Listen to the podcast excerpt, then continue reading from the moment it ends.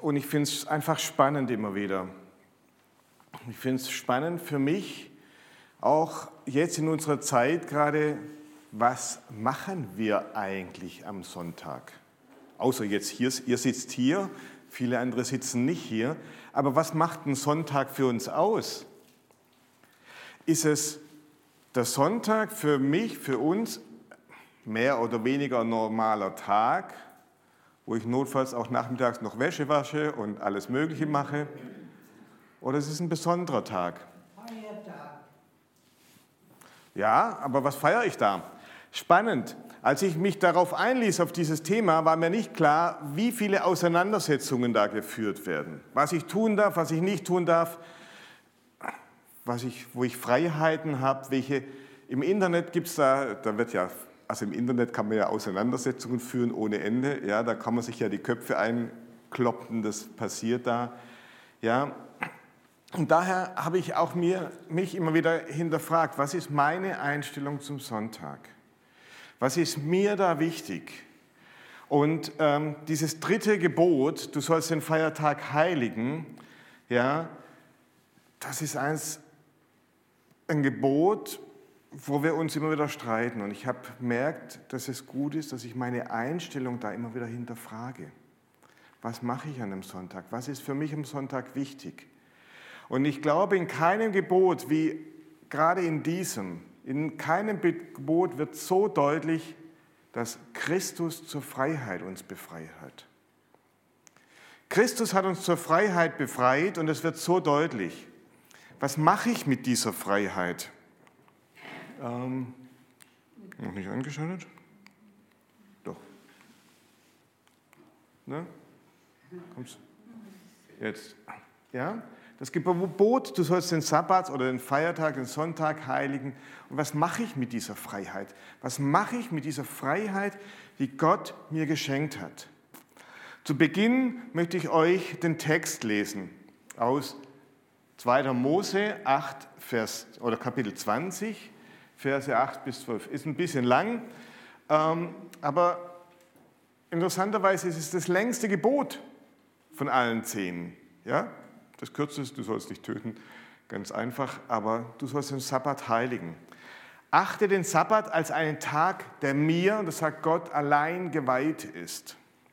Sechs Tage sollst du deine Arbeit verrichten, aber der siebte Tag ist ein Ruhetag, ja, der mir, dem Herrn, deinem Gott gehört. An diesem Tag sollst du nicht arbeiten, weder du noch deine Kinder, weder dein Knecht noch deine Magd, auch nicht deine Tiere oder auch nicht der Fremde, der bei dir lebt. Ja?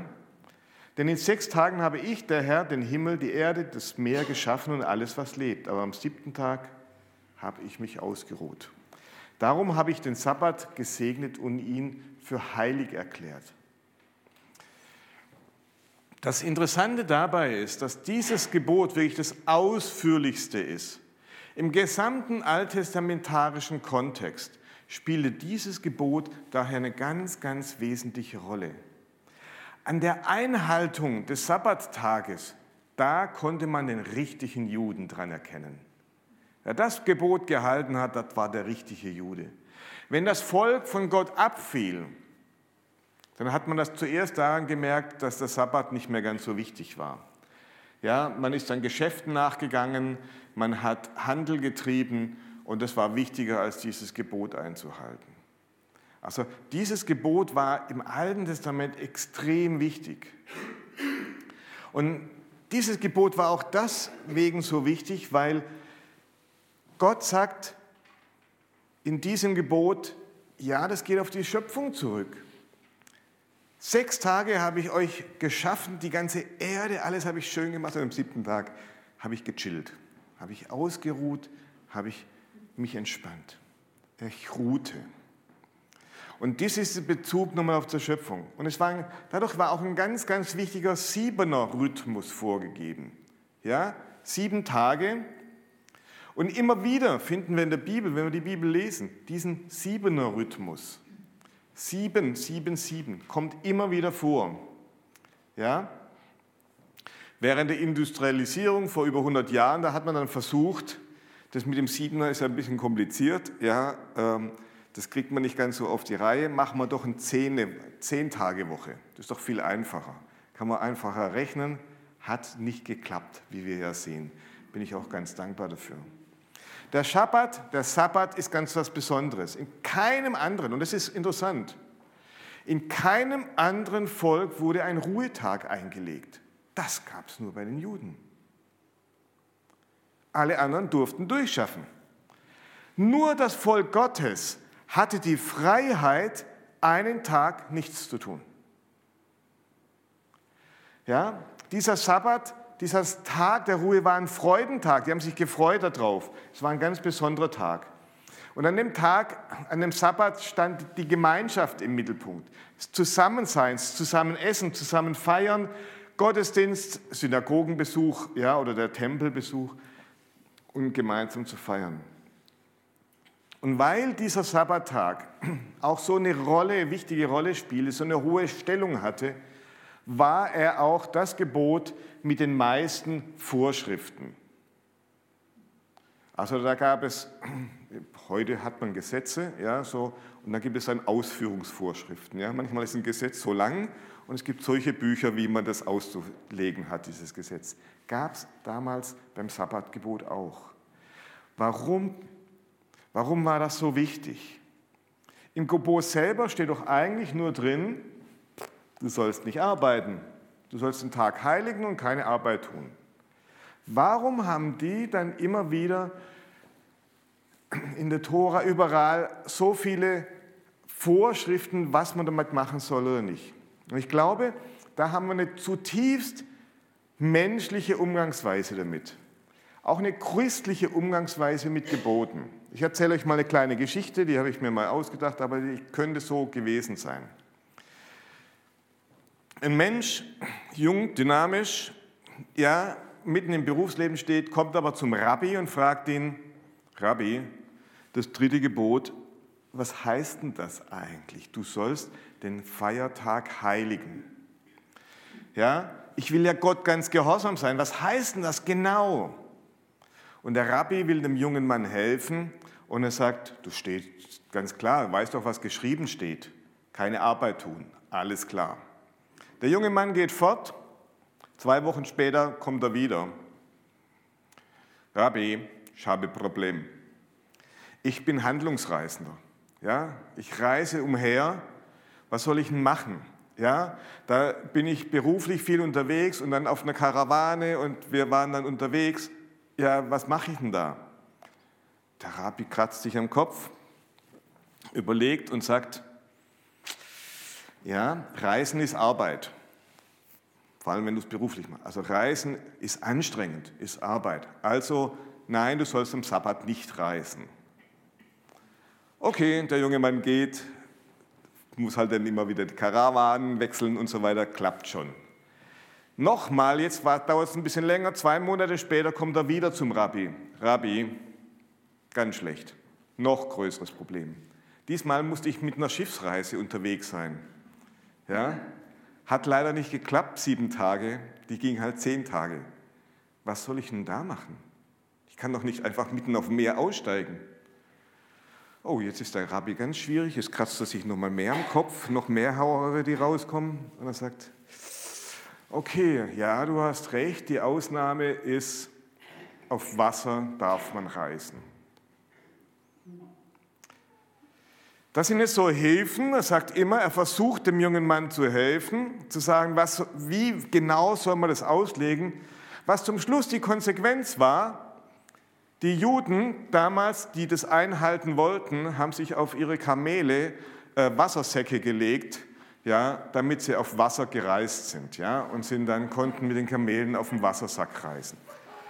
Ja, ihr merkt, es ist sowas, was wir aber manchmal auch machen. Wir wollen was, zu sagen, was heißt denn das Glaube für mich? Und irgendein schlauer Mann oder eine schlaue Frau kratzt sich am Kopf und versucht es euch zu sagen. Und dann kommen Dinge raus, wo man denkt, wie kann sowas je zustande kommen? Völlig normal. Ähm, wir wollen manchmal etwas ganz genau regeln. Wir wollen es manchmal genau greifen können, damit wir es genau im Griff haben. Es fällt uns schwer, einfach zu sagen, naja, mach mal, probier mal, red mit Gott. Und, ja, aber ich muss es doch genau wissen. Ja, es gibt eine Frage und ich will eine Antwort drauf geben, ganz normal. Ja, vor allem wenn dann so junge Menschen kommen oder meine Kinder kommen, dann muss man ja eine klare Antwort drauf geben. Und ich weiß, es ist manchmal gar nicht so einfach, wenn so eine Frage kommt, nichts zu sagen. Ja, aber genau den Tag hier wäre es wichtig. Es wäre wichtig, einfach dem anderen nur zu sagen, heilige den Sabbat und versuche nicht zu arbeiten. Punkt. Mehr nicht. Ja, aber was heißt es? Heilige den Tag, versuche nicht zu arbeiten. Nicht mehr und nicht weniger. Ja, und wenn wir versucht sind zu sagen, was genau bedeutet den Heiligen, wie lange sollte ich in der Bibel lesen, wie viel soll ich beten? Mund verschließen. Einfach mal sagen, nein, heilige du den Sabbat. Krieg selber in deiner Beziehung zu Gott raus, was das heißt. Ich hatte ja die letzten, meine Predigten waren ja die letzten Male immer über Beziehung. Und der Sabbat ist eine Beziehung zu Gott. Das ist ein Tag, der in der Beziehung zu Gott sein soll. Kriegt selber raus, was es ist. Ja? Weil das Spannende bei diesem Gebot ist, das wird im Neuen Testament von Jesus eigentlich nicht mehr so richtig aufgegriffen. Viele andere Gebote finden ihre Entsprechung im Neuen Testament, aber dieses nicht. Auf dem Apostelkonzil, als es darum ging, was sollen denn die Heidenchristen tun, ja, da wird dieses Gebot noch nicht mal ansatzweise erzählt, ja, erwähnt. Im Alten Testament ist es untrennbar mit den gläubigen Juden verbunden. Im Neuen Testament fehlt es. Ist ja ganz komisch. Im Neuen Testament verteidigt Jesus seine Jünger, die am Sabbat Ehren ausrupfen und was essen. Ja? Er sagt, der Sabbat ist denn für den Menschen gemacht und nicht der Mensch für den Sabbat. Das heißt, auch für mich, was für eine Bedeutung. Und das möchte ich euch, dass wir das einfach wieder neu leben lernen. Was für eine Bedeutung hat es für mich, wenn Gott etwas für mich macht? Gott hat den Sabbat für mich gemacht. Jesus heilte am Sabbat. Ja, als einmal eine blutflüssige Frau zu ihm kam und sie kam mit der Menschenmenge nicht durch, dann hat sie sich irgendwie auf dem Boden entlang gekroppelt und hat den Saum seines Gewandes angerührt. Es war eine blutflüssige Frau, die hat permanent ihr Blut verloren.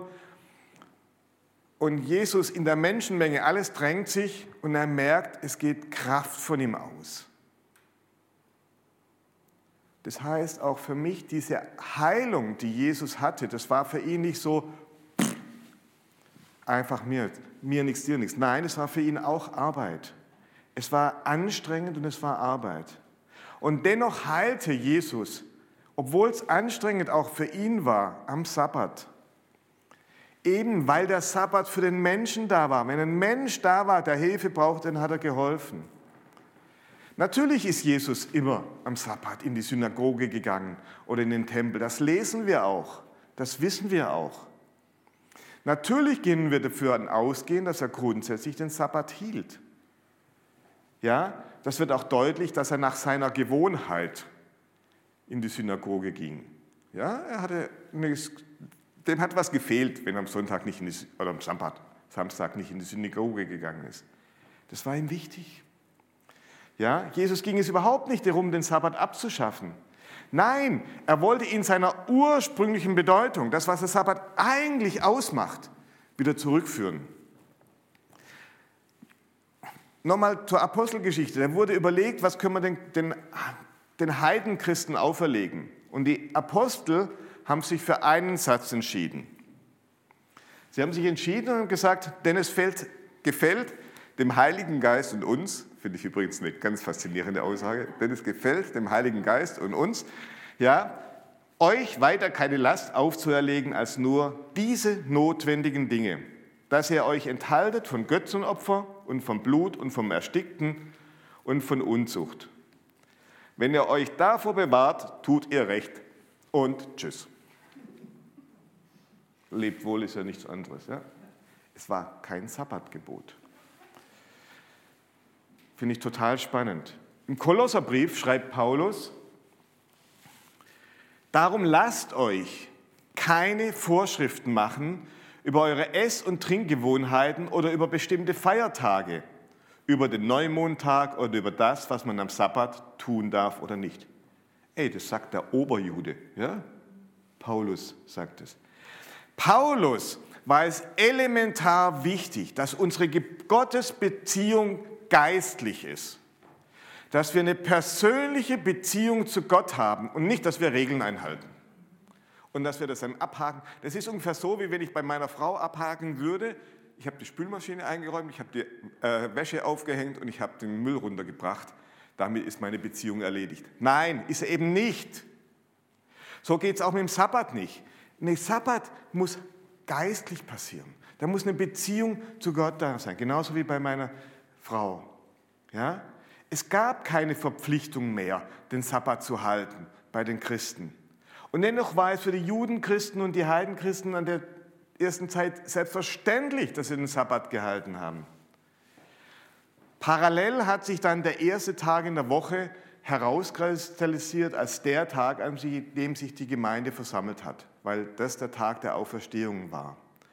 Früh morgens vor der Arbeit, also nicht meine Zeit, gebe ich zu, aber früh morgens haben sie sich versammelt, manchmal auch spät abends, um die Auferstehung Jesu zu feiern und gemeinsam das Mahl zu halten.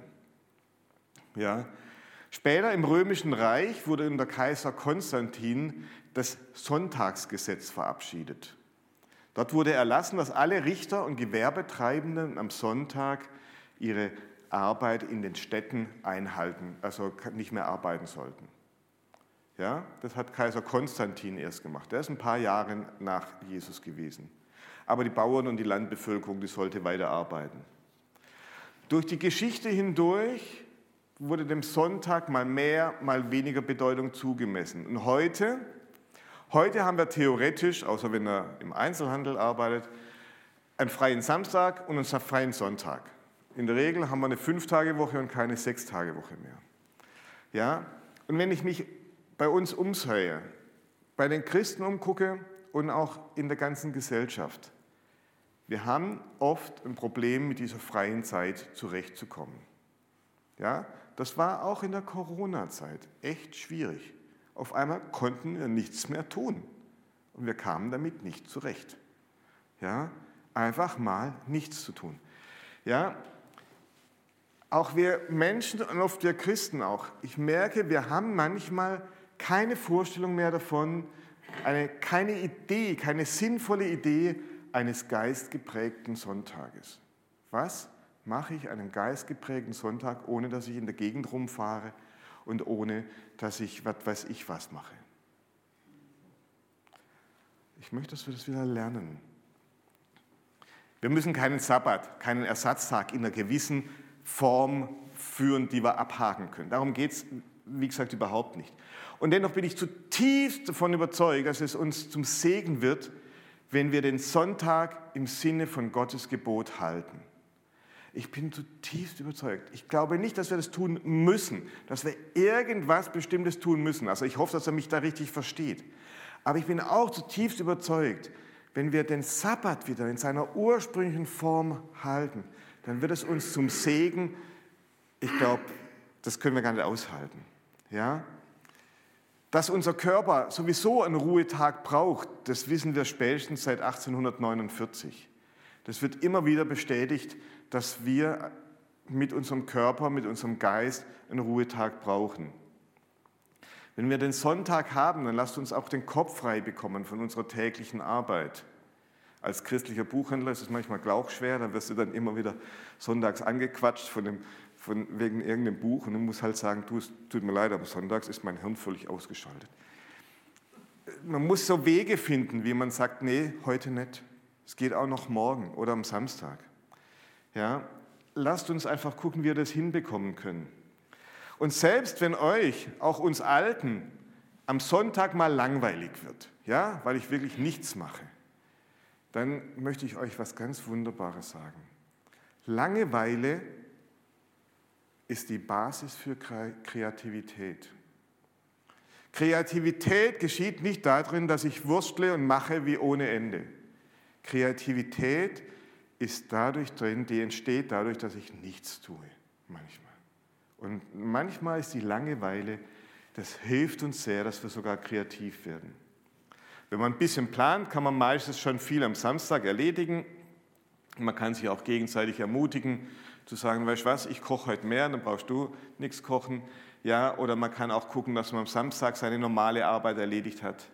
Weil wenn der Sonntag wieder für uns ein Freudentag ist, wo ich mich darauf freue, wo ich sage, hey, ich kann machen, was ich will, ich bin frei, ja, das ist umso leichter, dann am Samstag noch die blöde Arbeit, die ja Hausarbeit oder sonst was noch zu tun. Wir haben den Sonntag frei dann wieder, um ihn im Sinne Gottes zu gestalten. Ja, zu heiligen und zu feiern. Aber was heißt es jetzt, den Sonntag im Sinne Gottes zu heiligen und zu feiern? Also wenn er bislang meiner Predigt gefolgt hat, dann wisst ihr genau, was ich jetzt sage. Nichts. Ich werde es euch nicht sagen, weil es ist euer Thema mit Gott. Ich ermutige euch, dass ihr zu Hause in der Familie darüber redet, mit Freunden im Hauskreis oder sonst wie. Dass es euch klar wird, was bedeutet für euch persönlich der Sonntag. Ein freier Tag. Was bedeutet es für euch? Wo habt ihr Schwierigkeiten damit? Ja, wo kriegt ihr schon das Hufescharren, wenn noch nicht klar ist, was ihr am Sonntag macht? Ja, wo werdet ihr nervös? Lasst einfach euch diesen Tag als eine Beziehungspflege mit Gott sehen.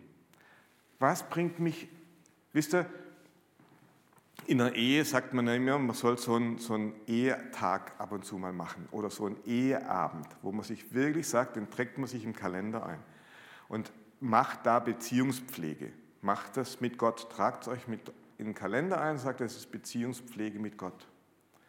Es ist, kein, es ist ein Tag der Gottesbeziehung und nicht einer von Vorschriften.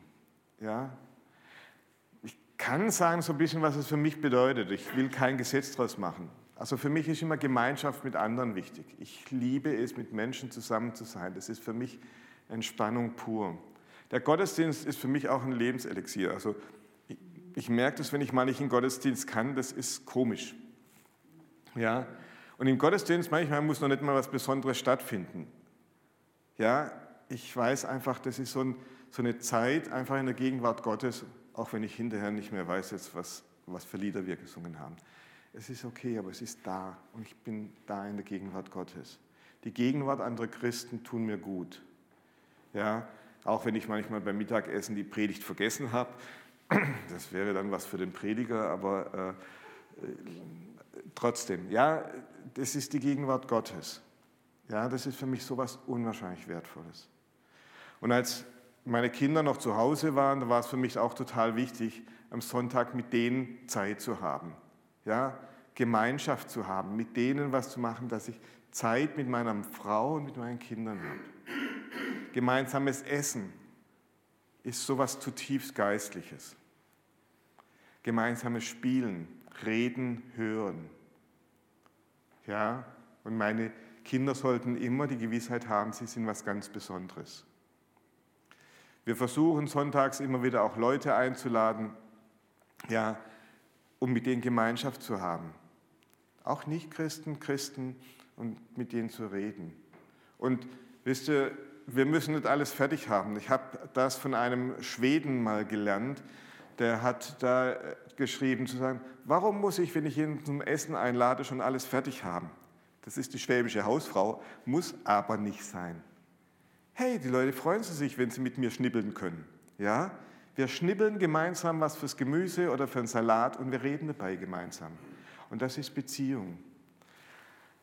Es gibt Alleinlebende, Alleinerziehende, alte Paare, Familien, so viele wertvolle Menschen, die es wert sind, dass wir sie kennenlernen und Kontakt mit ihnen halten.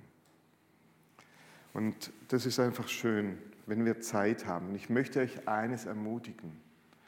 Ich möchte euch ermutigen, eines, ähm, lasst eure Arbeit am Sonntag sein. Und wenn ihr irgendwie das Gefühl habt, ihr kriegt es nicht hin, traut einfach auf Gott. glaubt Gott, der sagt, heute ist dein Tag, Gott. Ich bin mit dir zusammen und ich bin mit dir unterwegs. Er ist dann morgen mit euch unterwegs bei der Arbeit. Versucht es einfach. Heiligt den Sonntag. Aber fragt Gott, was heißt das Heiligen für dich und mich? Nicht, nicht was heißt es für den und den, sondern was heißt es für uns beide, Gott und mich? Wie heiligen wir beide den Sonntag gemeinsam? Ja, das ist eine Form der Beziehungspflege. Und ich wünsche euch, entdeckt den Segen, der darauf liegt, dass wir den Sabbat, das dritte Gebot halten. Aber eben als eine Beziehungspflege, nicht als Rituale, die ich abhaken muss. Ja, ups, bin ich da falsch drauf gekommen? Ja. Entdeckt den Segen Gottes. Gott, der Allmächtige, segne euch dabei. Amen. Der, der das gemacht hat, er hat euch gemacht. Und er mag euch. Auch wenn ihr euch manchmal selber nicht mögt. Er mag euch und er möchte euch einen Tag mit euch haben. Und ich möchte euch bitten, zum Segnen jetzt aufzustehen. Gott, der Herr über diese Welt, er, der diese Welt geschaffen hat, er, der dich geschaffen hat und der dich liebt, er segne dich in der Beziehung zu ihm. Er lehre dich, wie seine Beziehung zu dir aussehen kann, jeden Tag neu und heute. Und geht in dem Segen Gottes und erfahrt, wie herrlich es ist, in der Beziehung zu Gott zu leben. Seid Boden der Herrlichkeit Gottes und staunt neu über ihn. Amen.